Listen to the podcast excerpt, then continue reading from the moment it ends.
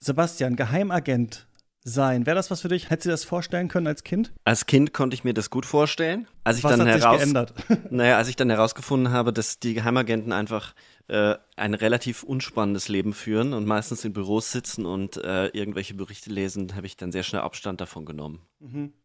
Lieber in Büros lesen, Fil äh, sitzen, Filme gucken oder so. Ähm, Genau. Nicht ganz so langweilig. Janik, ist bei dir? Ich bin eine sehr diskrete Person. Ich Mhm. könnte da, glaube ich, sehr gut so herumwuseln und im, im Geheimen so irgendwelche, irgendwelche Sachen äh, Ja. austüfteln. Aber muss dann andererseits sagen, ich glaube, die Verantwortung wäre mir doch zu groß. Also wenn ich so an diese Geheimagenten, Agentinnenbilder aus dem Kino zurückdenke, dann muss ich mir doch so die Frage stellen, naja, ich könnte wahrscheinlich nicht mal so die Verantwortung für ein Haustier übernehmen, könnte ich jetzt die Verantwortung so über die Zerstörung der Welt oder was auch immer übernehmen, und dann würde ich doch sagen, nein, Ja. das kann ich mir nicht vorstellen. Na gut, aber man wächst ja auch so ein bisschen an seinen Aufgaben. Ne? Wie ist das bei mir? Ich habe mir natürlich auch viele Gedanken dazu gemacht, aber äh, kann ich euch jetzt leider nicht sagen, denn dieses Code Open wird sich in einer Sekunde selbst zerstören. Ihr hört Katz, den kritischen Filmpodcast heute mit Yannick Nolting, Hallo. Sebastian Seidler Hallo. und ja, wir sitzen zu dritt auf dem MTX, äh, jagen die Klippe runter. Die unmögliche Mission sollten sie sie annehmen. Heißt Dead Reckoning Part 1 und ich bin Christian Eichler. Hi.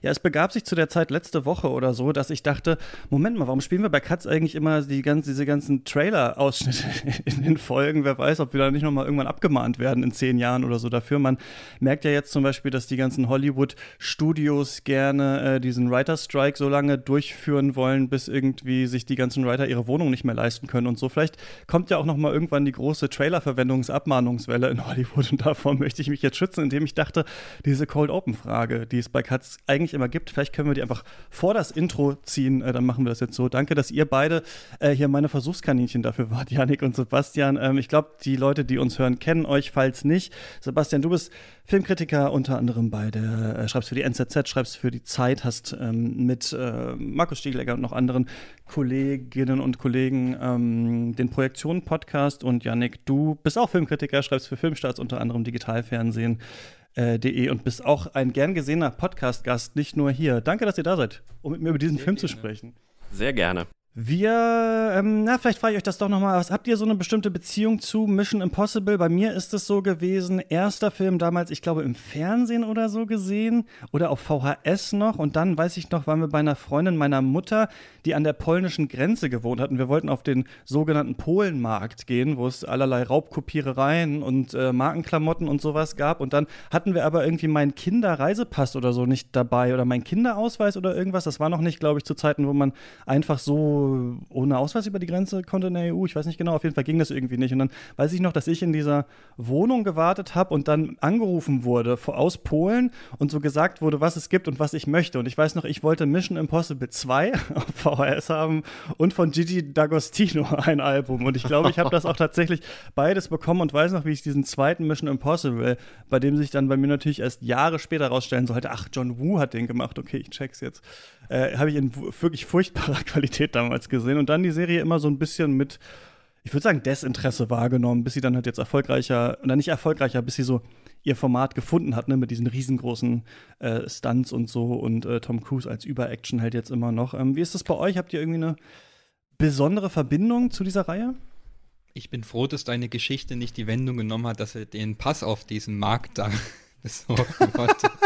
Das klang jetzt so ein bisschen gefährlich. Ja, nee, nee. Ähm, Nur illegale Filme und Musik. Ja, gut, das, das geht ja noch. Mhm. Ähm, ich hatte keine große Beziehung zu der Reihe, muss ich gestehen. Ich habe auch, äh, und äh, oute ich mich direkt, ich habe nicht alle, äh, alle Teile der Reihe gesehen. Ich Mhm. bin so bei der Hälfte.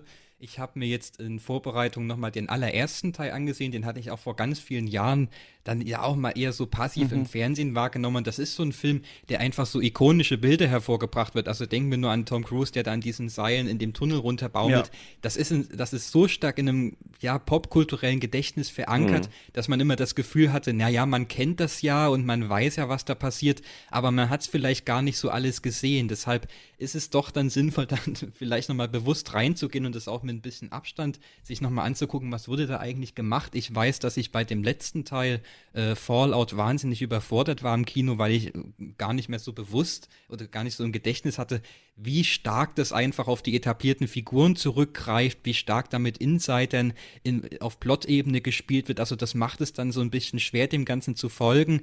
Das Problem hatte ich jetzt bei dem Teil nicht, aber ich muss auch sagen, das hat sich jetzt nicht wahnsinnig viel daran geändert, dass ich jetzt so eine persönliche Bindung zu dieser Reihe aufbaue, weil dann da doch so viele ja, also Arbeit mit Klischees betrieben wird und so ein, ein bisschen nostalgisch verklärter Blick auf bestimmte Genrezutaten, die mir, die mich einfach noch nie so äh, gereizt haben. Gleichwohl, mhm. äh, ja, also es ist faszinierend, welche, welchen Abzweig die Reihe dann in, in der Inszenierung der Action genommen hat. Also ich glaube, das ist so von einem, ja, so zeitgenössischen kulturellen Praktiken schon recht spannend anzusehen. Mhm. Sebastian, wie ist bei dir? Langjähriger Fan oder, oder nicht? Mm, hab's wiederentdeckt, muss ich gestehen. Also ich bin ein riesiger Fan des ersten Teils. Ähm, ich Von finde, Palma, ne? ja. ähm, das hat auch damit zu, was zu tun, dass ich Brian De Palma sehr verehre. Ich finde, es ist einer der fantastischsten und herausforderndsten Regisseure, der irgendwie so eine wunderbare Gratwanderung hinbekommt zwischen so trashigen Bildern und äh, sehr klugen äh, philosophischen, oft auch medienphilosophischen Abhandlungen irgendwie.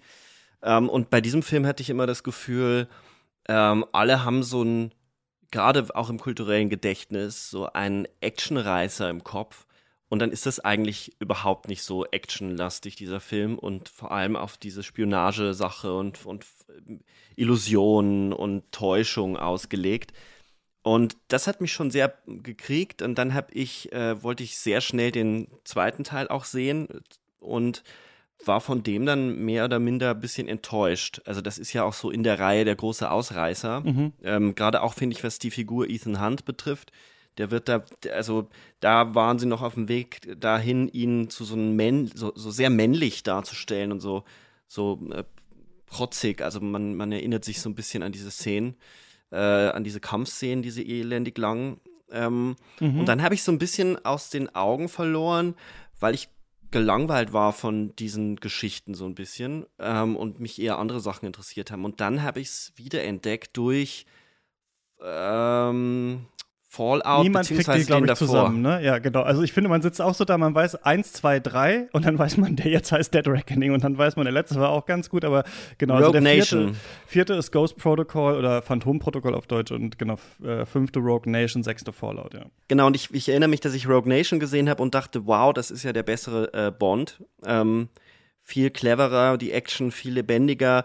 Natürlich sind da Klischees drin, aber es ist halt auch nochmal ein Action, äh, ja, Actionfilm und ich finde, es ist die beste Actionfilmreihe der Gegenwart.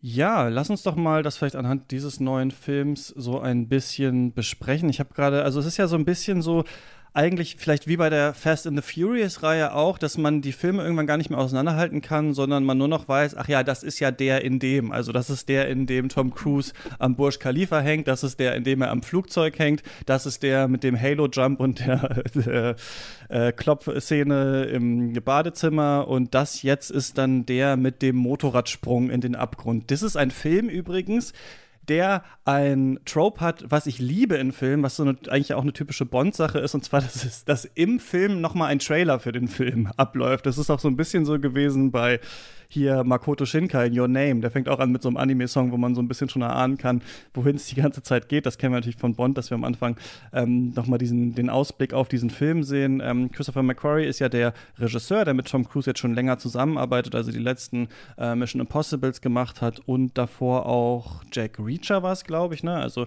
die arbeiten jetzt schon länger zusammen und sind hier so ein bisschen das Duo Infernale jetzt geworden. Also das wirkt wirklich so ein bisschen wie, naja, nee, eigentlich wollte ich so sagen, der Künstler und seine eine Muse, aber das passt eigentlich hier nicht so richtig. Ne? Eigentlich ist vielleicht so Tom Cruise die Muse und der Künstler ist so, ja, das das ausführende Glied eigentlich so McCrory. Ne? Also wenn die so darüber reden, wie sie diese Filme erdacht haben, weiß ich jetzt nicht genau, ob das auch viel gesponnen ist, aber dann geht es immer darum, wie können wir das noch größer machen, was können wir für krasse Stunts machen, was würdest du denn gerne mal machen, hat äh, Tom Cruise McQuarrie gefragt und er hat gesagt, ich würde gerne einen Zug in die Luft springen und hat er ihn wiederum gefragt, was würdest du gerne machen? Ich will von einem Motorrad, mit einem Motorrad die Klippe runterfahren und dann den Fallschirm öffnen. Gesagt, getan. Äh, ein Zweiteiler entsteht jetzt, das ist ja ein aktueller äh, Trend, der wiederkommt jetzt, also wir hatten das ja schon, haben wir auch bei Katzer besprochen, bei Zurück in die Zukunft, bei Matrix, dann bei den ganzen Young Adult Fiction Endfilmen, die zweigeteilt waren. Der zweigeteilte Hollywood-Film ist jetzt wieder zurück. Wir hatten Spider-Verse, wir hatten diesen und es gab irgendwie noch einen, der ist mir aber gerade äh, entfallen. Also es könnte sein, dass das ein, ähm, ein, äh, ein Modell sehen, das wir jetzt öfter ähm, mh, erleben werden. Je nachdem wahrscheinlich, wie erfolgreich diese zweiten Teile sind, ne? wird im nächsten Jahr dann ganz ähm, interessant zu sein äh, zu sehen äh, sein. Tom Cruise ist wieder Ethan Hunt, er arbeitet wieder für den äh, IMF ähm, und äh, ja, ist so ein bisschen ne, so eine Geheimorganisation noch unter den Geheimorganisationen der Vereinigten Staaten. Es gibt diesmal eine KI, die irgendwie rogue gegangen ist. Die Entität heißt sie auf Deutsch. Janik, wir haben den ja zusammen im Kino auf Deutsch gesehen. Das Wort Entität wird wirklich sehr oft gesagt in diesem Film und die hat auch so menschliche Vasallen. Und einer ist jemand, den Ethan Hunt schon aus seiner Vergangenheit kennt, den wir aber noch nicht gesehen haben in diesen letzten Filmen, der so eine äh, Frau, mit der Ethan Hunt wohl was hatte, auf dem Gewissen hat und dann wurde Ethan Hunt auf die, vor die Wahl gestellt, will er sich dem IMF anschließen oder nicht. Das hat er dann äh, tatsächlich gemacht. Und dann sehen wir so eine, eine Hatz, ne? Also diese Entität hat ähm, eigentlich eine sehr große Reichweite ist, wie so ChatGPT gone mad, kann eigentlich die Welt kontrollieren, hat alle Geheimdienste infiltriert und alle Staaten der Welt ähm, machen jetzt mit ihren Geheimdiensten so ein Wettrennen darum, unter anderem auch äh, die USA. Und äh, schon das habe ich nicht ganz verstanden, als ich diesen Film gesehen habe. Also ich habe tatsächlich, als wir da rausgegangen sind, nicht ganz verstanden. Moment, also dieser Schlüssel, den die suchen, der ist ja für die Entität, aber die Entität sucht auch den Schlüssel mit. So ganz hundertprozentig äh, ist mir das nicht klar geworden, äh, ähm, worum es hier eigentlich geht, aber das ist so ungefähr das große Thema. Und dann haben wir einen typischen, würde ich sagen, großen Agenten, Spionage-Thriller, wie wir den natürlich nicht so oft bekommen, weil es sehr, sehr teuer ist, das zu machen. Ne? Also die Fast and Furious-Reihe hat sich genau in diese Richtung auch entwickelt. Da haben wir auch pro Film drei, vier Länder, die bereist werden, große Verfolgungsjagden. James Bond ist natürlich schon lange so ein Mission Impossible. Ähm, nach, so ab dem dritten, vierten Teil halt jetzt auch. Wir sind in Rom, wir sind in äh, äh, Venedig. Und man könnte sagen, John Wick geht eigentlich auch so in die Richtung mittlerweile, ne? dass wir diese ganz großen verschiedenen Action-Set-Pieces in verschiedenen Städten haben. Und ich glaube, Sebastian, du warst sehr begeistert. Vielleicht kannst du mal so ein bisschen uns von deiner Begeisterung hier erzählen. Ja, ich bin ohne jegliche Erwartung in den Film gegangen, weil ich dachte eigentlich so von der Action her werden sie es nicht toppen können. Der letzte Teil hat ja doch, also Fallout hatte ja doch Bilder, die, wo man dachte so, wie haben die das gemacht? Ähm, das äh, geht dann teilweise so weit, dass ich jetzt bei dem Teil dachte, oh, die haben wirklich eine Brücke in die Luft gejagt und dann erst so, ach nee, das ist hier definitiv CGI. Ähm, in Sachen von, äh, ich hatte befürchtet, dass sie es versuchen noch zu toppen und war dann erstaunlich ähm, erfreut darüber, dass sie das gar nicht versuchen in diesem Film, sondern die Action Pieces eigentlich relativ äh, klein daherkommen im Vergleich zu den letzten Filmen. Das kann ja sein, dass das im zweiten Teil, äh, also im zweiten Teil von Dead Reckoning äh, nochmal anders wird, aber das fand ich sehr wohltuend, dass sie eben mehr auf den Plot gesetzt haben und da durchaus ähm, eine verunsichernde Ebene eingebaut haben für die ZuschauerInnen. Also, dass man selber nicht so ganz durchblickt, wer eigentlich auf welcher Seite ist und mhm. wer eigentlich welches Spiel treibt, gerade auch in, in Bezug auf diese KI, die, so habe ich mir das erklärt, ja diesen Schlüssel braucht, damit sie nicht äh, auf Null gestellt mhm, werden kann und nicht mehr kontrolliert. Kann, ja. mhm. Genau, weil es äh, wohl der, der Ursprungscode, den die Amerikaner äh, auf ein russisches U-Boot äh, gespielt haben, äh, nur noch dort zu finden ist und dieser, dieser Schlüssel, der kommt eben von den Russen und ich finde diese, die, diese Ebene total clever und klug, weil man verunsichert ist, nicht weiß, ähm, wer eigentlich auf welcher Seite steht, bis hin zu den philosophisch-ethischen Fragen, die da drin gestellt werden. Also wer kontrolliert so ein Ding überhaupt? Ähm, und äh, das wird in einer Konsequenz durchgezogen, die sicherlich jetzt nicht ähm, äh, Arthouse-Niveau erreicht, in dem Sinne, als dass man total lange drüber nachdenken muss. Aber für so einen Action-Thriller, für so einen, für so einen Franchise ist das schon herausragend gut und ein herausragend gutes Drehbuch, meiner Meinung nach. Ähm, wenn dann, also auch Figuren so dumm sein dürfen. Es gibt ja diese eine Szene, einer der Direktoren der, der Sicherheitsdienste, der im Zug dann sagt so, ja, ich bin der Einzige, der von, ähm, der von dem Ort äh, mhm. des U-Bootes weiß. Und man denkt sich in dem Moment schon, nee, wenn du das weißt, dann weiß es die KI auch. Und so ist es ja dann auch. Und das ist interessant zu sehen, wie die äh, staatlichen Akteure selber vor einem Rätsel stehen. Und das hat mich ehrlich gesagt erstmal mehr interessiert als die Action-Szenen. Und ähm, die wiederum, hatte ich immer das Gefühl, sind selber Zitate oder sie lehnen sich so an an die alten Filme. Es gibt diesen Sandsturm, den es ja auch im dritten Teil gibt. Ich glaube im vierten, ähm, ja. Ich glaube in äh, Ghost Protocol ist das. Ja, da kommt man wirklich durcheinander. Auf jeden Fall gibt es diesen verfluchten Sandsturm und ähm, stimmt. Ja, genau, das ist der, das ist der vierte. Ja, genau, vollkommen recht. Hochhaus, ja. Ähm, und äh, da, da, da, so eine Szene kommt und man denkt sich, ja, habe ich schon gesehen und sie finden trotzdem immer wieder irgendeinen Weg, etwas Überraschendes einzuführen. Äh, ähm, und genauso ist es mit der Zugszene am Ende, definitiv eine Reminiszenz an De Palma. Ähm, und trotzdem geschieht etwas anderes und sie machen daraus wirklich ein interessantes Setpiece. Also ich finde den Film insgesamt ähm, für ein Mainstream-Franchise-Produkt extrem erfrischend klug.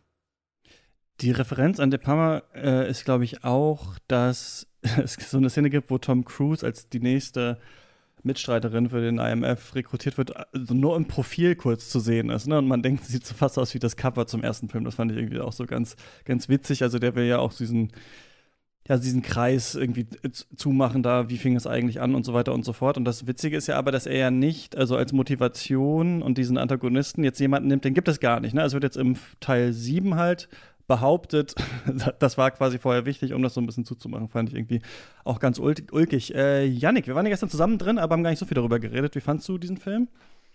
Ähm, na, ich hatte ja schon angedeutet, dass der Teil jetzt nicht dafür gesorgt hat, dass ich eine große Bindung zu diesem Franchise aufbaue. Ich finde den Anfang sehr stark im U-Boot, wenn wir die künstliche Intelligenz eingeführt bekommen und ich finde das Finale im Zug sehr gut. Da können wir dann gerne nochmal mhm. tiefer einsteigen, weil ich äh, ganz spannend fand, was da hinsichtlich Raum und Zeit gemacht mhm. wird und das ist einfach eine sehr spannende Art und Weise, äh, Kino zu machen, filmisch zu erzählen. Also das hat mir gefallen, aber alles, was dazwischen kommt, hat mich doch ehrlich gesagt sehr gelangweilt. Ich bin bei diesen ganzen Handlungsszenen, wenn es so um dramatisches Sprechen geht und Leute unterhalten sich in Zimmern, äh, bin ich irgendwann völlig ausgestiegen. Ich habe einfach nicht mehr zugehört. Also wenn dann irgendwie das fünfte Mal irgendwie sowas gesagt wie die, die weiße Witwe wird um 16 Uhr im Orient, Im Orient Express erwartet äh, äh, nach Innsbruck oder was weiß ich.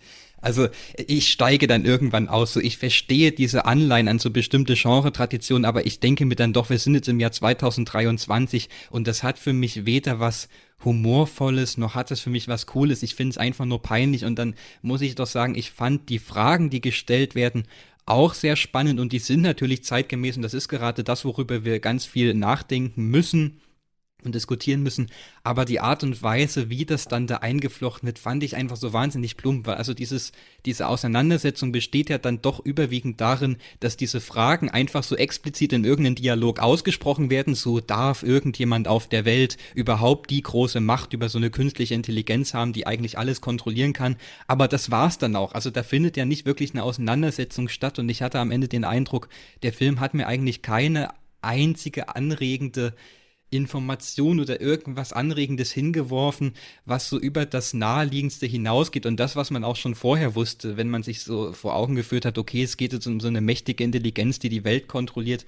Also das fand ich doch wahnsinnig enttäuschend. Bis auf, wie gesagt, die, die Auftaktszene, über die, ja, wenn es darum geht, irgendwas Gespenstisches erscheinen zu lassen. Und ich meine, da knüpft der Film ja auch sehr stark an den allerersten Teil an, der ja auch damit eröffnet hat, also ein, ein bestimmtes Verhältnis auch zu Medien, zu Technologien aufzumachen, wie die Weltwahrnehmung, Raumwahrnehmung davon verändert wird, wenn man äh, Dinge über Bildschirme beobachtet. Und jetzt haben wir eben die künstliche Intelligenz dazwischen geschaltet, die dort plötzlich Dinge erscheinen lassen kann, die eben nicht da sind. Und wie das dann mit der Zukunft kollidiert, die dann auf die Leute zurast, wie das an, im Finale in den in das Setting des Zuges übersetzt wird und wie dieser Zug äh, ja zum, zum zur Kollision gebracht wird, das ist sehr spannend, aber wie gesagt, alles dazwischen hat mich sehr gelangweilt und ich kann noch nicht mal behaupten, dass mich das auf so einer sensationellen Ebene gekriegt hätte, denn also alle Highlights, was die Action-Szenen zu bieten haben, die haben wir ja vorher im Trailer gesehen.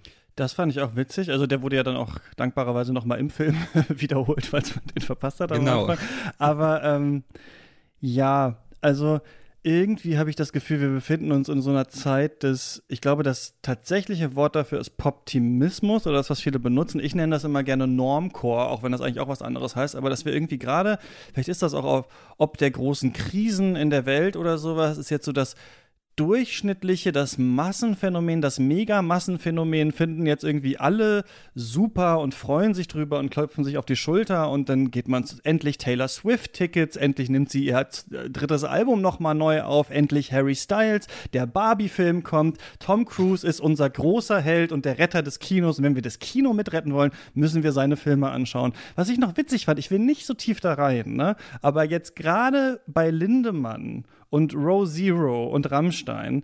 Es gab diese Vorwürfe auch gegenüber Tom Cruise und Scientology. Ne? Es gab diese Doku Going mhm. Clear über Scientology, wo gesagt wurde, da gibt es auch ein System, dass Tom Cruise die Frauen äh, aussucht und ihm irgendwie gefügig macht oder so. Und wohl auch Nicole Kidman oder so. Er hat das natürlich abgestritten mit Anwälten und so weiter und so fort. Ich will nur ganz, ganz kurz das einmal sagen, weil Tom Cruise natürlich auch eine Marketingmaschine ist und schlauerweise natürlich die letzten, ich glaube, acht Jahre oder so nichts dazu gesagt hat zu Scientology oder sowas. Ne? Also ist natürlich alles wieder raus und sowas, aber wird ja unter anderem unterstellt, da einer der großen Köpfe hinter dieser äh, Sekte zum Beispiel auch zu sein und sowas. Ne? Und was ich damit nur sagen will, ist nicht, dass wir jetzt jeden Film anhand dessen, was der Schauspieler gemacht hat oder so, bewerten sollen. Aber ich habe das Gefühl, irgendwie so ein bisschen hat man aufgegeben vor diesen Mega-Franchises, weil wir alle Angst haben, jetzt die Streamer machen alles kaputt, äh, die, die Writers äh, Guild ist am Streiken, so wir denken die ganze Zeit so, das Kino stirbt und Tom Cruise ist jetzt der Retter. Er hat Top Gun Maverick dann gemacht, eine Billion, nee, in Deutsch ist es Milliarde, äh, eingespielt und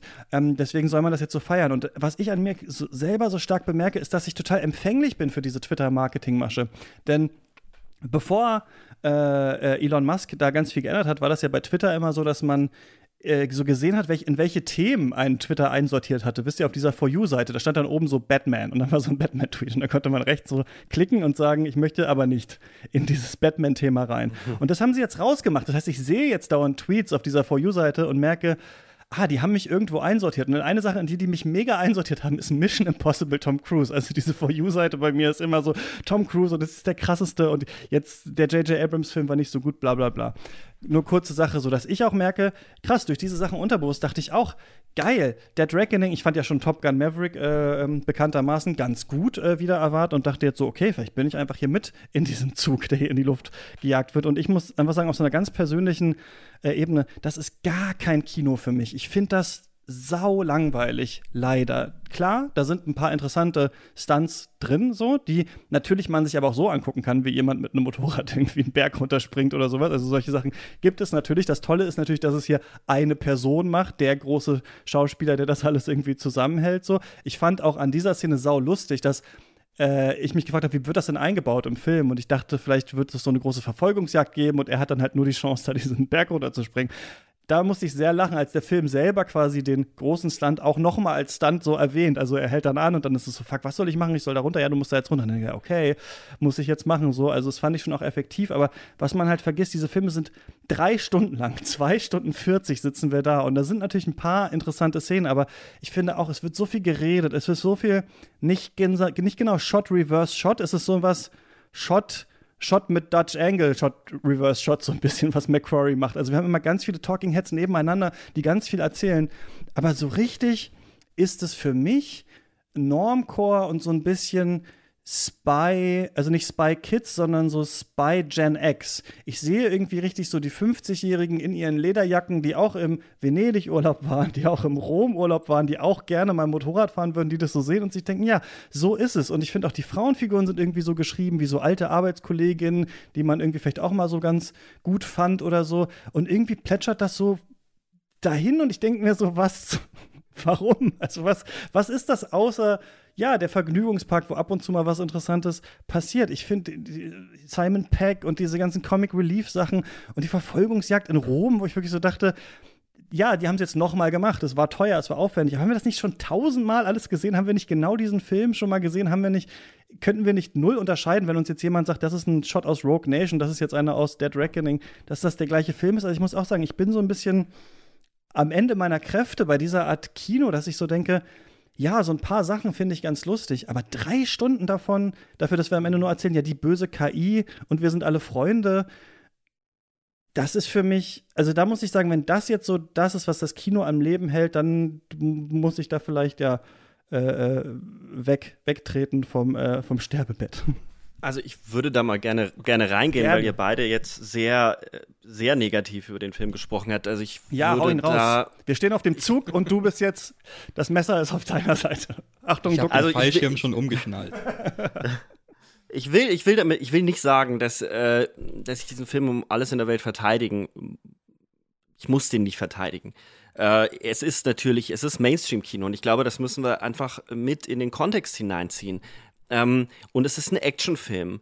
Und die Frage, was ist in den, in den letzten Jahren im Actionkino passiert auf dieser Ebene und äh, in dieser Größe, dann, dann hat man als Vergleichsfläche entweder die James Bond-Filme, die ähm, im Endeffekt sich selbst demontiert haben und eine unglaublich träge Action äh, ähm, vor sich hertragen. Man hat dann vielleicht äh, diese Action-Vehikel von Nolan.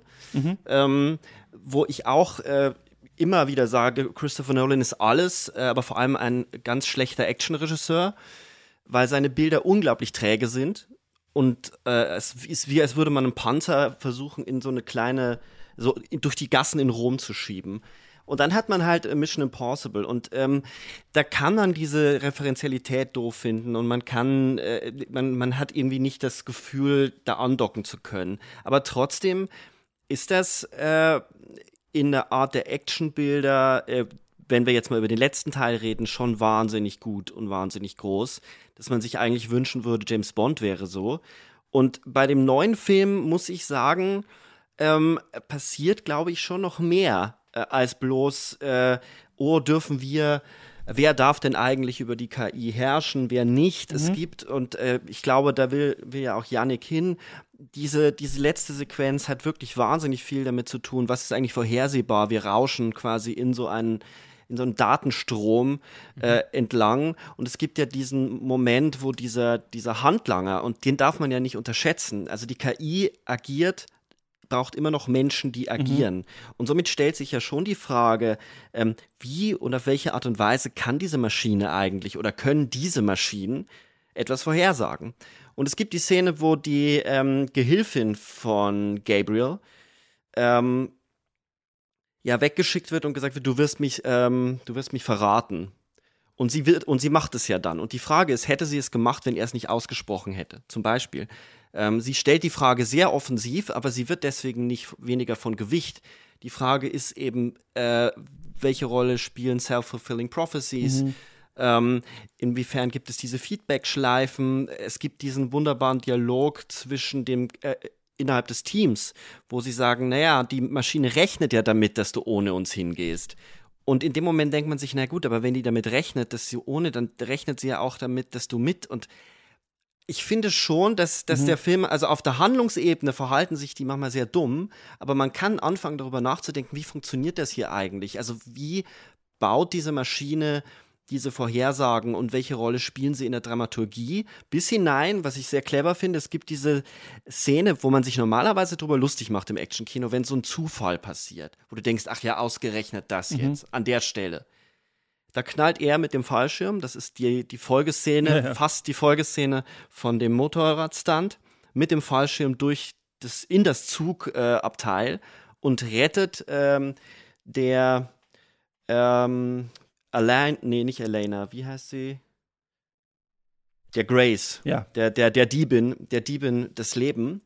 Und es ist einfach, es, es war nicht geplant, es war definitiv Zufall, so wie es gespielt wird und so wie der Dialog abläuft. Und das finde ich irgendwie ganz clever, dass sie damit sehr offensichtlich offensiv umgehen, weil wenn etwas die Maschine schlagen kann, dann ist es natürlich der Zufall. Ähm, und der Zufall des, des, der menschlichen Emotionen und des Handelns. Ähm, zumindest ist das eine der mhm. Thesen, mhm. die in dem Film so angetriggert werden. Also ich finde ihn überhaupt nicht so banal. Ähm, auf der Formebene, dass er natürlich jetzt keine ähm, Spielereien wie der erste Teil von Brian De Palma hat, was die visuelle Gestaltung angeht, dass McQuarrie ein sehr, also handwerklich ist der super, aber es ist halt schon mhm. sehr Standard, okay, aber für einen Mainstream-Film in der Größe ist das schon besser als, glaube ich, fast alle Filme davor oder der beste Actionfilm seit Mad Max Fury Road.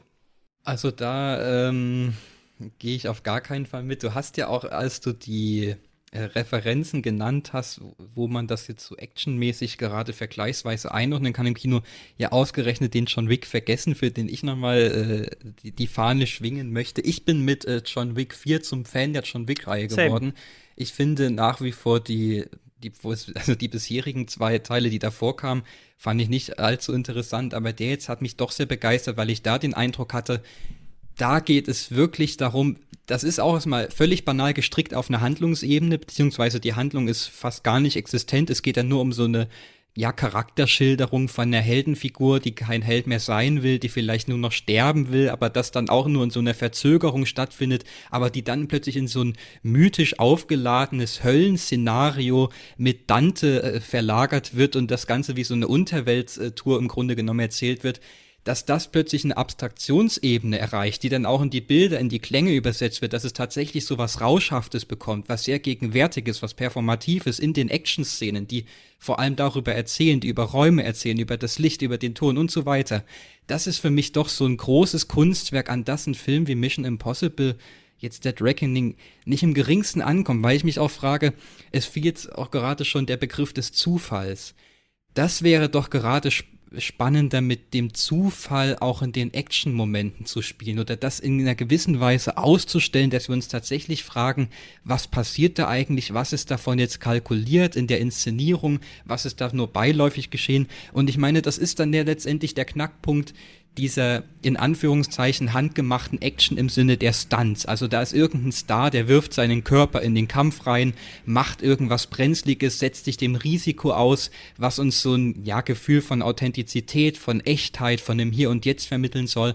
Aber das dieses Vorgehen in Kontrast zu setzen zu einer Welt, in der KIs die Kontrolle übernehmen, in der alles entkörperlicht wird, in der alles digital berechnet wird, nach Algorithmen gestrickt ist, die in den Alltag eingreifen, das geht für mich nicht auf, das gegeneinander auszuspielen, weil mir dafür in der Inszenierung dieses ganze Apparathafte viel zu sehr ausgestellt ist. Also wenn wir allein diese, diesen großen Stunt, auf den der Film auch zusteuert, das steht im Finale ganz zentral so als, als Gipfel des Films da, der Sturz von der Klippe nicht mal da bekommt er das hin, irgendwie eine Art von immersiver Kraft zu erzeugen oder irgendwie diese Verflechtung von Nähe und Ferne und das auf eine interessante Art und Weise aufzuladen. Also wir sehen dann irgendwie den Fall so mit drei stümperhaften Schnitten aus verschiedenen Perspektiven. Selbst da werde ich wieder auf das Apparathafte, auf die Zerstreuung zurückgeworfen und da sind wir noch bei einer Sequenz, die das noch sparsam einsetzt. Also der Rest der Action ist völlig zerschnitten. Man hat eigentlich die ganze Zeit nur zu tun, die Bilder im Kopf überhaupt zusammenzusetzen. Und das finde ich wahnsinnig frustrierend, weil das ist einfach nicht die Action, die ich spannend finde im Kino und die ich sehen will. Deshalb äh, zurück zum Ausgangspunkt. Äh, ich sage, John Wick ist aktuell die große neue Action-Reihe und ich freue mich, dass es die Reihe gibt. Also äh, Mission Impossible hatte ich, äh, ja, ich hatte gehofft, dass das an sowas anschließen könnte, aber kann es leider nicht mit dem Teil.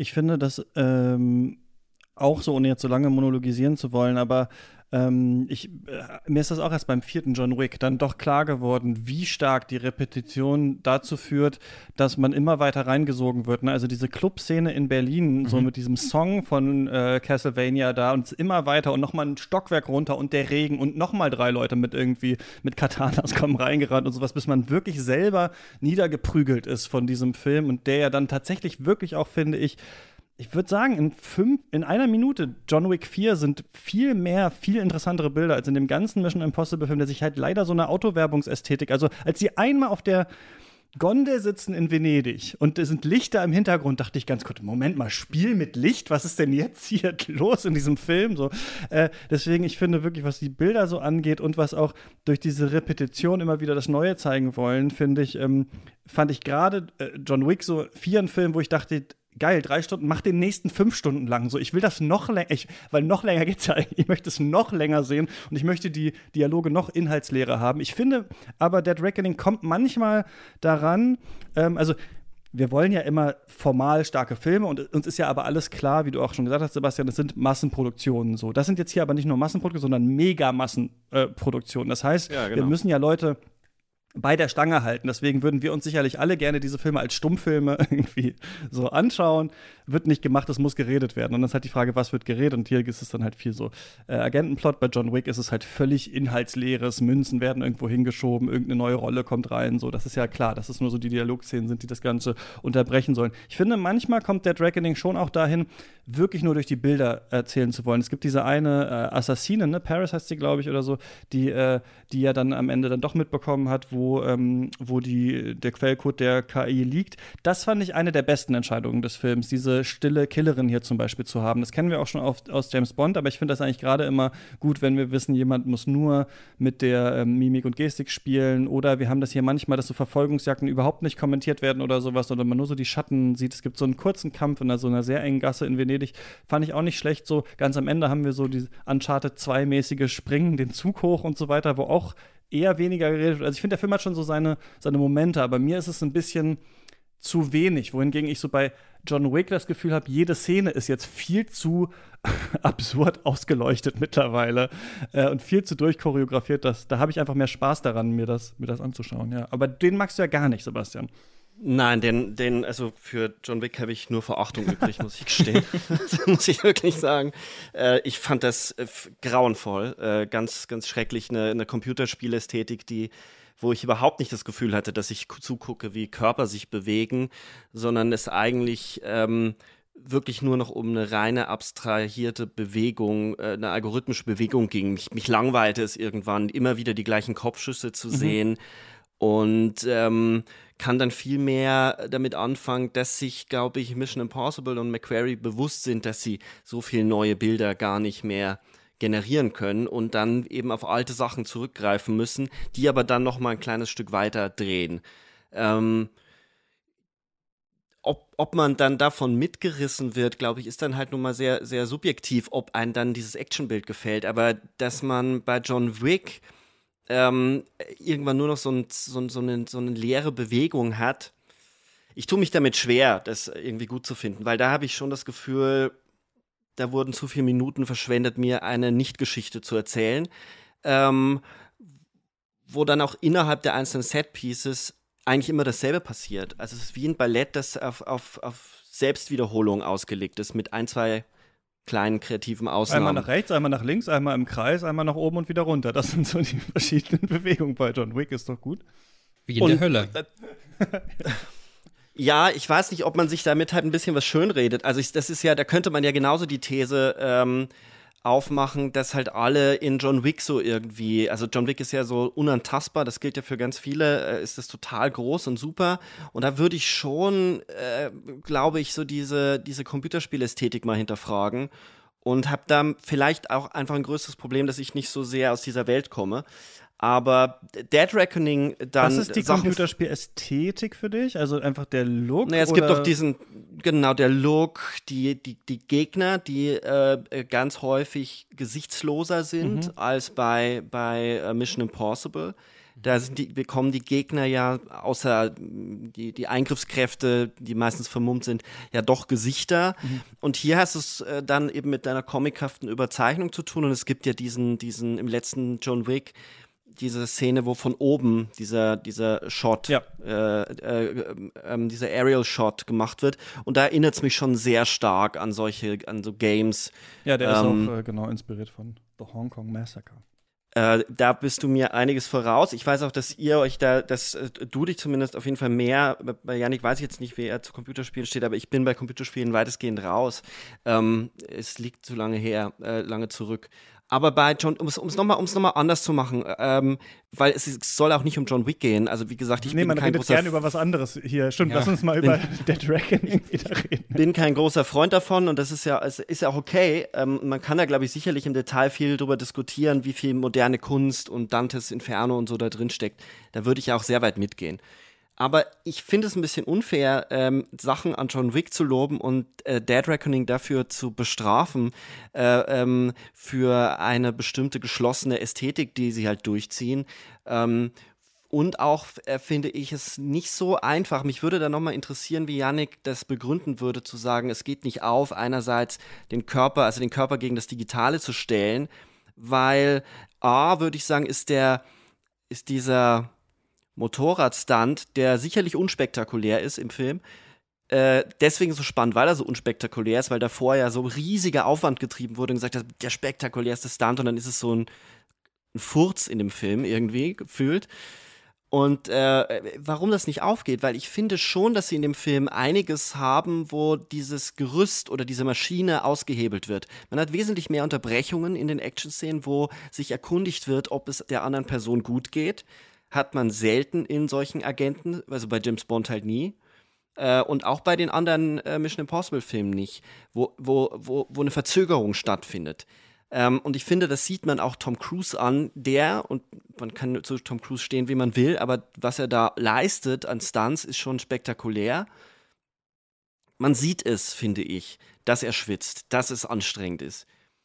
Und die Comic Reliefs ähm, sind ja Momente, wo auch eine Form des Scheiterns oder dass es nicht geplant ist, mit eingeführt werden. Äh, da habe ich jetzt schon öfter gehört, dass Leute damit Riesenprobleme haben. Ich finde das total erfrischend, dass in so einem Film, dass sich der Film auf dieser Ebene auch nicht ernst nimmt. Also die Verfolgungsjagd in Venedig, nee, in Rom mit dem Fiat die haben wir schon tausendmal gesehen, das wissen sie auch und sie machen sich selber darüber lustig, indem sie eine Art Screwball-Komödie mit einführen. Und das finde ich äh, äh, schon zumindest formal interessant.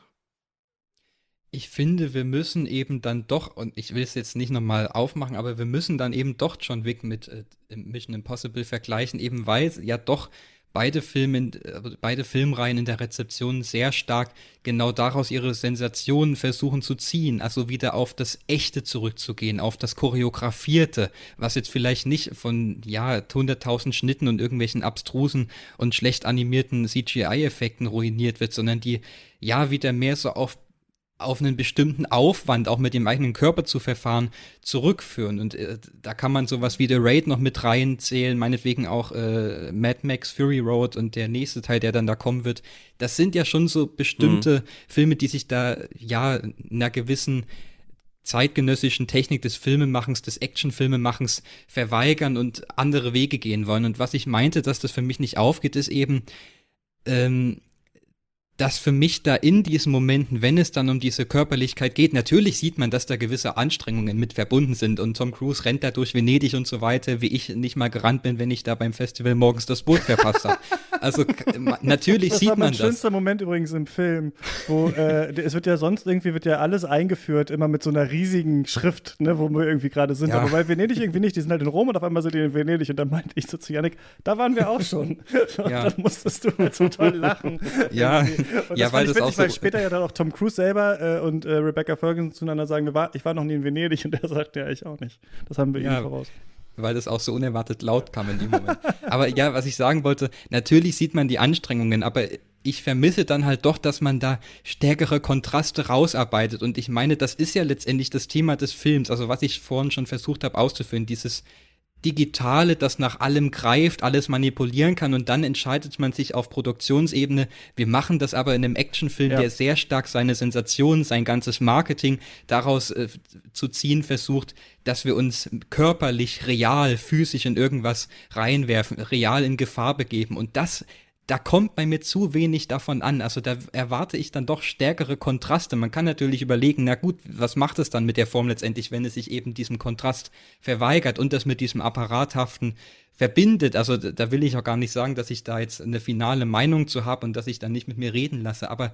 das ist mir einfach nicht stark genug rausgearbeitet. Das ist mir alles zu austauschbar. Aber das ist ein guter Punkt. Ich finde das äh, spannend. Man kann wirklich sagen, ja, Tom Cruise rennt eigentlich wirklich mit der äh, physischen Kraft hier gegen das Digitale irgendwie an. Das finde ich auch schon sowieso interessant. Also einerseits könnte man sagen, es ist so ein Gen X Boomer Ding, dass man sagt, so ja, der, der Geheimagent, so das ist noch, der ist noch offline so ungefähr. Ich finde, der Film mhm. hat ja auch eine sehr starke ähm, äh, Offline-Ästhetik in dem Sinne, dass wir viele Maschinen auch sehen. Also zum Beispiel sehen wir ja diese Dampflok, ne, wo noch Kohle gescheffelt werden muss. Es wird ja. oft gesagt, so ja, diese Festplatte, das muss ich irgendwie irgendwo ähm, ab vom Schuss machen, damit die KI hier nicht drauf zugreifen kann. Wir sehen aber selber, dass die IMF-Leute ja irgendwie auch äh, diese Technik nutzen und dann aber ihre Laptops kaputt hauen, als sie merken, dass sie irgendwie gehackt worden sind. Ne? Also wir haben einmal so diese Bewegung, so was kann überhaupt noch gegen diese KI-Ifizierung irgendwie der Welt äh, aus ausgerichtet werden tatsächlich und wo findet sich einfach überall schon die KI. Das ist ja auf jeden Fall so mit drin. Bei John Wick, ohne da jetzt wirklich nochmal hinzuwollen, habe ich immer so das Gefühl, vor allem im vierten Film, da geht es fast so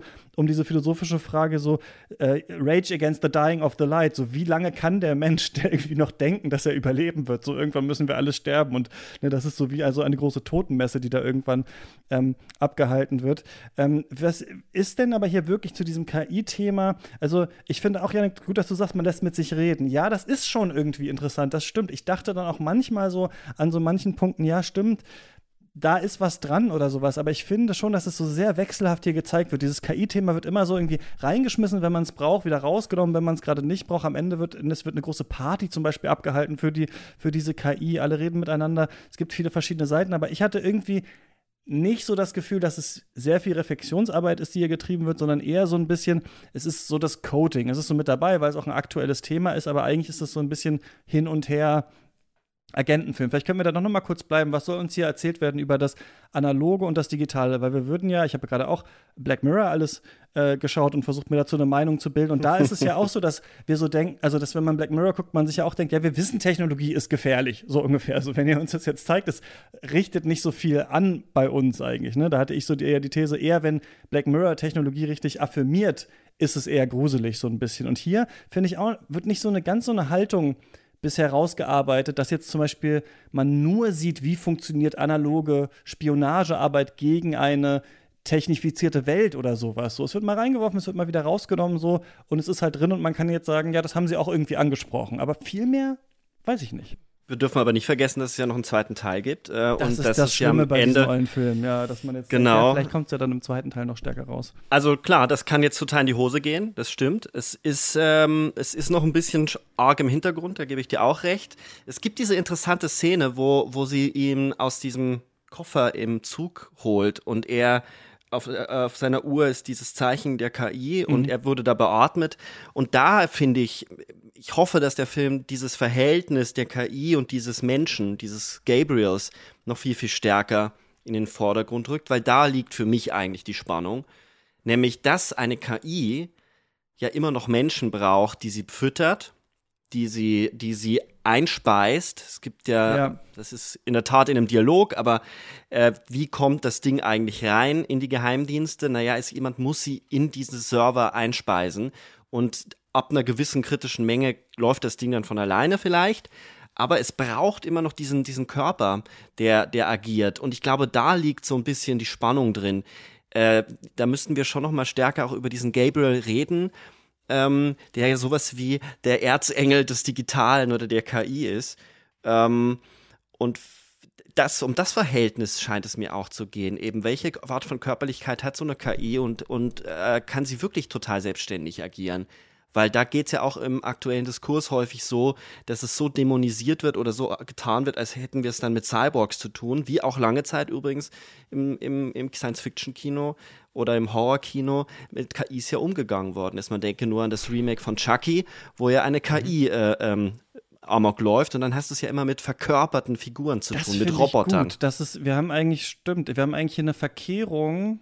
Ah, das ist so, ja, das ist, wie ich bei Tenet so interessant fand, dass die Zukunft angreift, obwohl ich es dann im Film nicht so gut ausgearbeitet fand, diese grundsätzliche Idee, aber mhm. immer noch irgendwie genial finde eigentlich. Und hier stimmt schon, eigentlich haben wir ja oft im Science Fiction vielleicht auch einen Mensch, der über, also gibt es ja vielleicht auch noch, einen Mensch, der so über Roboter herrscht oder der den Roboter, der die, die, die, das, die technische Figur so als seine Angriffsfläche hat. Und hier haben wir es jetzt umgekehrt, dass die KI quasi den Menschen losschickt. Und das ist ja was, damit sind sie, finde ich, aktuell mit diesen Crypto- und Chat-GPT-Bros, die wir auf Twitter haben. Gut, das sind vielleicht auch Bots, aber quasi dieses umgekehrt. Also, dass die KI selber, dass die Technik selber die neue Software noch den Menschen braucht, um sich quasi zu vermarkten, irgendwie, das, doch, das ist schon eine gute Idee. Das, da würde ich schon zustimmen. Ich würde es von der KI so ein bisschen ins Allgemeinere weglenken und sagen, na, das, das große Thema des Films ist erstmal, was ist Fortschritt, um welchen Preis kommt er und kann man dem einfach so blind erliegen oder kann man sich dem verwehren? Und da können wir nochmal den Fokus auf diese Anordnung des Finales im, im Zug äh, lenken.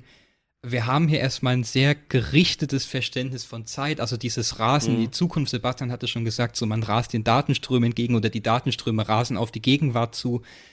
Und dann passiert auf einmal, dass da der Film sagt, wir, wir unternehmen die Sprengung zwischendrin, wir lassen diesen Zug, der in diese Zukunft, in diesen Fortschritt reinrast, erstmal kollidieren. Wir, wir, ja, wir, wir sorgen für eine Art von Unterbrechung.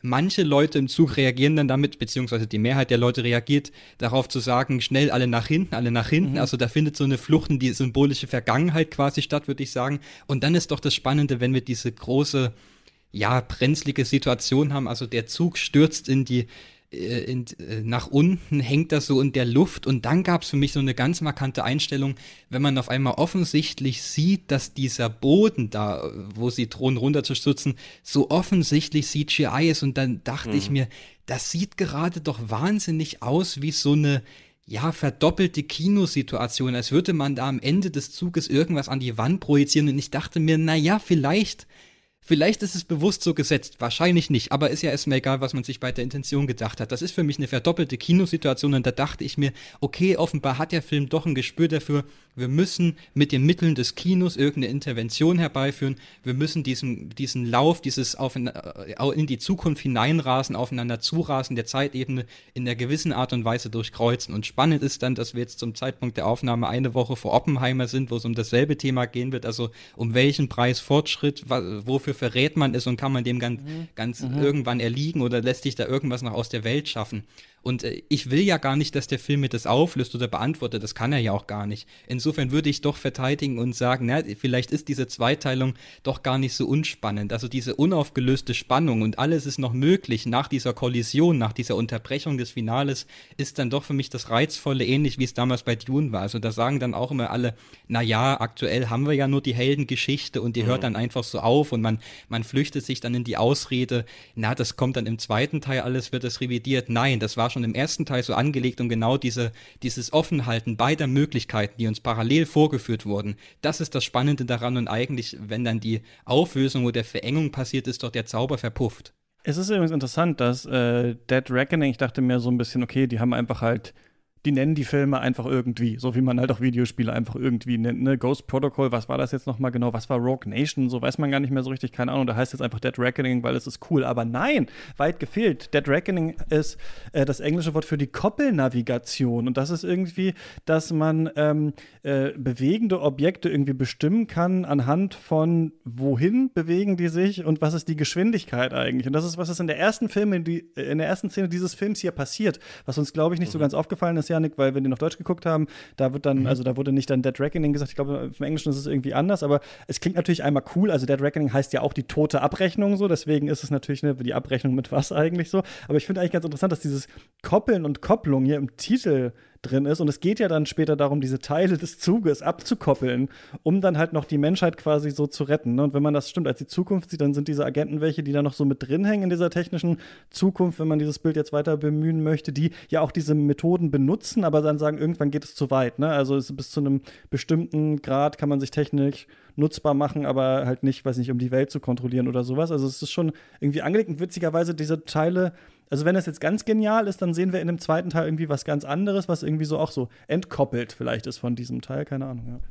Naja, also ich finde, ich, ich würde da gerne noch mal, noch mal eine andere Schleife drehen ähm, und äh, finde die, die Interpretationsansätze von Janik total spannend. Ich würde nur an einer Stelle, glaube ich, ein bisschen anders abbiegen, weil was interessant ist, dass die Sprengung der Brücke ja durch die KI selbst erfolgt. Mhm. Und ähm, gleichzeitig ja der Ga Gabriel äh, überzeugt davon ist, dass er diesen Schlüssel jetzt bei sich hat und ähm, er hat ihn nicht bei sich durch ähm, eine, also im Endeffekt eine ganz banale Trick, einen ganz banalen Trick. Er wurde, er wurde halt ausgeraubt äh, beim Kampf.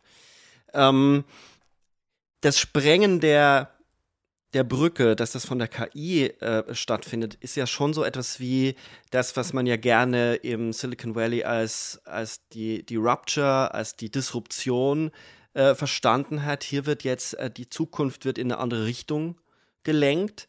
Ähm, und dann im, im Verhältnis dazu das Abkoppeln von, von etwas, das dich in so ein Abyss zieht, hinunterzieht.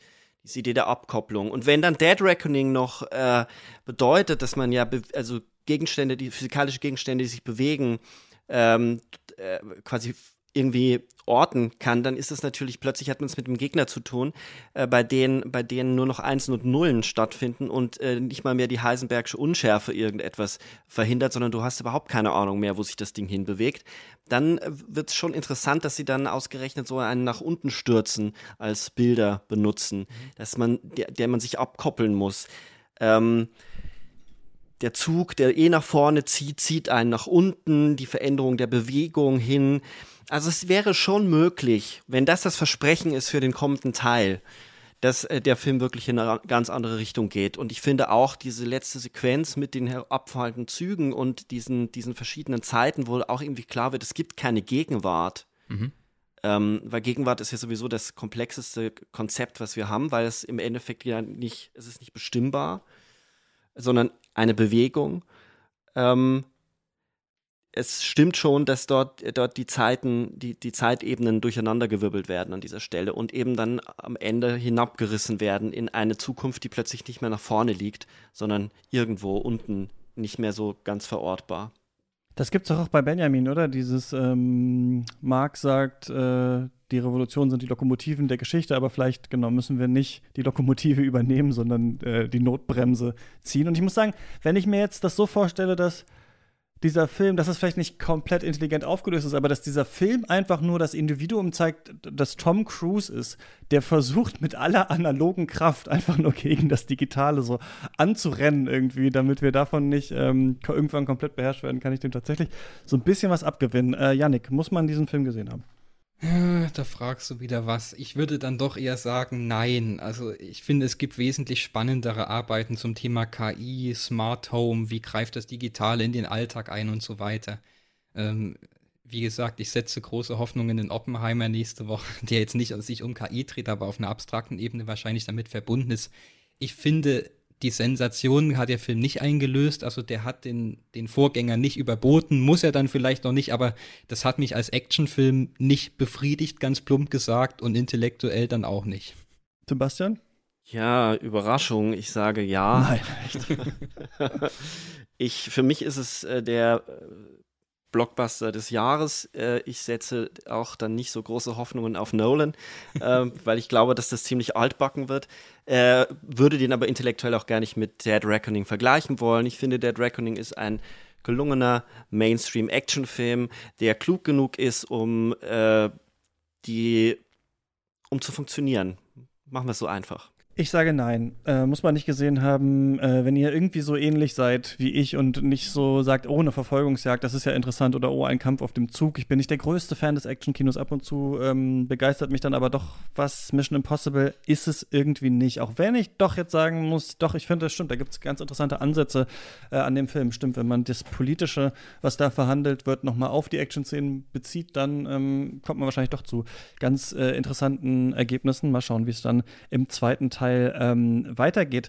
Wenn euch äh, solche Karambolage, Mega-Explosionen-Filme interessieren, dann kann ich nochmal darauf hinweisen, dass Lukas und ich uns alle Fast and Furious-Filme angeschaut haben. Das Special könnt ihr hören, wenn ihr uns äh, finanziell unterstützt. steadyhq.com slash cuts ist die Adresse. Und unser nächstes Special wird Nolan. Ich glaube, wir nehmen es übernächste Woche oder so dann auf, bevor wir die Oppenheimer-Folge machen. Am Ende ist ja noch Platz für sonstige Shoutouts. Ähm, Yannick, kannst du irgendwas empfehlen oder willst du gerade von irgendwas abraten oder auf irgendwas hinweisen, was du selber gemacht hast? Ich bin äh, spontan nochmal in eine andere Richtung gegangen, jetzt gerade seit Sebastian vorhin den Chucky-Film äh, erwähnt hat und wie, wie, wie, die KI horrorhaft in den Alltag eingreift. Ich wollte eigentlich Talk to Me empfehlen, der in zwei Wochen äh, ins Kino kommt, den ich so für den ersten großen Generation Z Horror, äh, Horrorfilm mhm. halte. Aber mehr dazu später können wir jetzt auch beiseite lassen. Über den wird sowieso viel gesprochen werden und äh, der wurde auch schon oft gesprochen.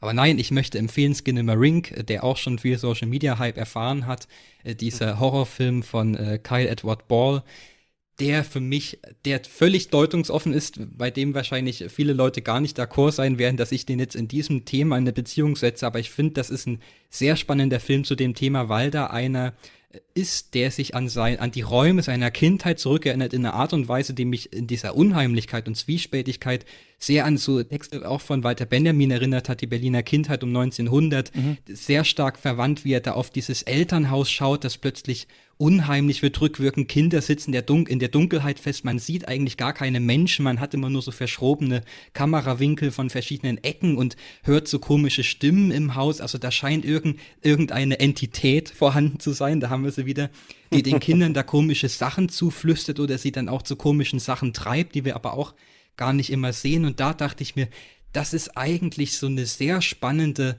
auch Smart Home KI-Situation, die uns da vorgeführt bekommt. Und ich glaube, dass es nicht umsonst dann auch autobiografisch motiviert in so Mitte der 90er Jahre, glaube ich, verortet also eine Zeit, die in einem sehr starken Umbruch begriffen ist, was so den Einzug von digitalen Technologien, dem Internet und so weiter in die Räume des Privaten einschließt. Und ich glaube, das ist ein sehr spannender Deutungsansatz. Es gibt leider immer noch keinen deutschen Starttermin für den Film. Der hm. lief jetzt auf dem Fantasy Filmfest. Man bekommt ihn in den USA, in England digital auf DVD, Blu-ray, aber ich glaube, bei Cape Light und äh, Playon liegen die Rechte und man hört einfach immer noch nichts, wann der jetzt mit einem Jahr Verspätung dann auch endlich mal regulär in Deutschland vertrieben wird. Aber ich kann nur sehr empfehlen, ich halte den für den äh, spannendsten Horrorfilm der Dekade bislang. So, jetzt habe ich es gesagt.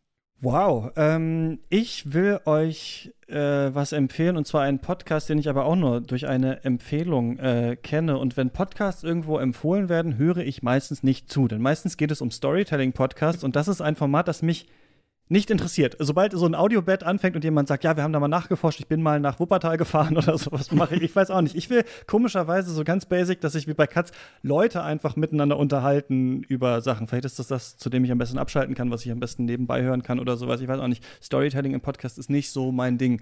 Und äh, Lukas Bawenschik, unser guter Freund, hat diesen Podcast bei Kulturindustrie, äh, seinem anderen Podcast, empfohlen. Und zwar ähm, If Books Could Kill. Und es geht darum, dass zwei, ja, so Linke, der eine ist Jurist, ich glaube, der andere ist Journalist, äh, Michael Hobbs und äh, wie heißt der andere? Auf Twitter heißt er nur Lawboy die besprechen da diese ganzen Bücher, die wir alle schon mal am Flughafen rumliegen äh, sehen haben, die wir aber nie gelesen haben. Also Atomic Habits und Rich Dad, Poor Dad und Freakonomics und The Game und The Secret und weiß ich nicht was.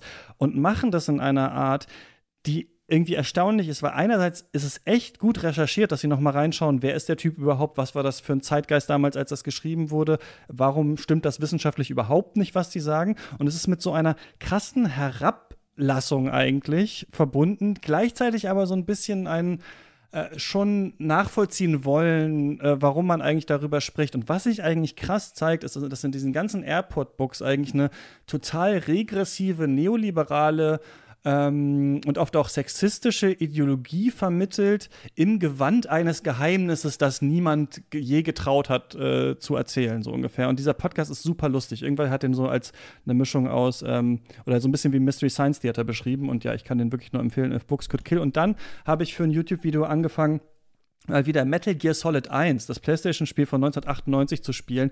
Und das ist ein Agenten-Thriller. Das ist das erste Jahr Metal Gear von Hideo Kojima. Und die ersten zehn Minuten, ich würde jedem empfehlen, sich die mal auf äh, YouTube einfach anzugucken. Das ist einfach so krass. Also einfach, was es von Musik, Kamerafahrten, das ist alles in dieser blocky PlayStation-Grafik so, was da abgefeuert wird irgendwie, ähm, mit noch Psychoterrorismus und, und was alles. Also ähm, die Serie ist ja sowieso sehr hellsichtig, aber ich empfehle noch mal, die PlayStation 1 anzumachen, um Metal Gear Solid 1 zu spielen. Ich bin gerade dabei und bin so richtig gehuckt von einem Spiel, das ja über 20 Jahre dabei ist, kann kaum erwarten, weiterzuspielen, obwohl ich sogar schon weiß, was passiert. Also hier noch die Empfehlung von mir. Sebastian, hast du uns noch was äh, zu empfehlen oder von etwas, vor etwas zu warnen? Ja, ich habe, äh, nee, eine Empfehlung. Äh, ich finde es immer besser, wenn man positiv rangeht in Zeiten, wo sowieso so wenig Leute ins Kino gehen. Äh, der startet allerdings erst Ende August, aber ich bin sowas von begeistert, weil ich ein großer Fan von Cop-Thrillern bin. Und diese, dieses Genre, der einfache Thriller, nennen wir es so, ja so aus der Mode gekommen ist, dass ja selten ins Kino noch kommt und wenn, dann nicht wirklich überzeugt. Und meistens wird es dann doch als Serie gemacht. Und wir haben es hier mit Catch the Killer von äh, Damian Sifron zu tun, der hat vorher Wild Tales gemacht diese schwarze ah, Komödie. Ah, ich habe mich gefragt, ja, wann da mal wieder. Mhm. Genau, und der hat äh, jetzt das Genre gewechselt und hat einen äh, Thriller gedreht. In Amerika spielte er, in Baltimore. Und es geht darum, nur ganz schnell, dass in einer Silvesternacht ein Scharfschütze sich in einer Wohnung verschanzt hat und einfach wahllos Leute erschießt auf Partys. Es sind dann am Ende 25 Tote. Danach ist der spurlos verschwunden, hat diese Bude in die Luft gejagt und sie haben keine Ahnung, Warum, wieso? Und dann gibt es eben einen Ermittler, ähm, der holt sich eine Polizistin, eine Streifenpolizistin dazu, äh, von äh, Shailene Woodley mhm. gespielt, mhm. die eigentlich immer zum FBI gehen wollte, aber wegen ihrer Drogenvergangenheit und wegen ihrer äh, Labilität äh, kommt sie da nicht, ist sie da nicht reingekommen. Ähm, der dieser FBI-Agent holt sie eben damit rein, weil sie sehr empathisch ist, aber gleichzeitig sagt er auch schon sehr früh im Film, naja, du könntest natürlich auch auf der anderen Seite stehen. Also du hast wohl eine Ähnlichkeit zu dem Killer. Und das Spiel mit, mit, diesen, mit, dieser, mit dieser Medaille, also woher kommt das Böse, wo, wo ist das Böse eigentlich zu verorten, ähm, in Verbindung mit einem straighten, aber nicht aufdringlich, nicht reißerischen äh, ähm, Thriller-Plot und dabei immer ähm, kulturkritische Bilder, die eingewoben werden. Also die Frage zwischen Natur und Kultur, die da immer wieder gestellt wird. Das ist so spannend, es ist so clever und es schwankt auch zwischen einem äh, Realismus, der sehr nach so skandinavischem Noir aussieht mhm. und einer poetischen Verletzlichkeit. Also es bleibt genug Geheimnis, die Figuren werden nicht ausgedeutet. Man spürt, dass da eine Vergangenheit ist, die arbeitet, die in den Handlungen ablesbar ist und sowas will ich sehen. Auf sowas habe ich immer ganz große Lust. Und ähm, der hat wahnsinnig, der beschäftigt mich nach wie vor, weil er, weil er einfach gut und klug gemacht ist. Große Empfehlung. Nice. Sehr gut. Vielen Dank für diese Empfehlung, äh, ihr beiden. Man findet, was ihr macht, unter anderem auf Twitter. Ich habe eure Profile hier verlinkt. Und ja, danke euch, dass wir äh, hier noch versucht haben, ja, gegen das Digitale anzurennen. Es hat nicht geklappt. Wir haben leider einen Podcast zusammen aufgenommen. Naja, so ist es halt. Wir haben uns nicht mal gesehen dabei. ja. Nein, Mal wieder nicht. Einer von uns könnte schon lange eine äh, KI sein. Wer weiß mhm. das schon? Äh, naja, ihr da draußen seid hoffentlich keine äh, KIs. Ähm, wenn, dann ist es trotzdem schön, dass ihr uns äh, äh, anhört. Und äh, genau, wir hören uns nächste Woche dann wieder. Und ich glaube, Barbie ist der nächste Film, den wir machen. Dann Nolan Special und dann Oppenheimer, nachdem wir uns durch dieses ganze Werk durchgewühlt haben. Bis dahin, viel Spaß im Kino und beim Stream. Ciao. Tschüss. Ciao.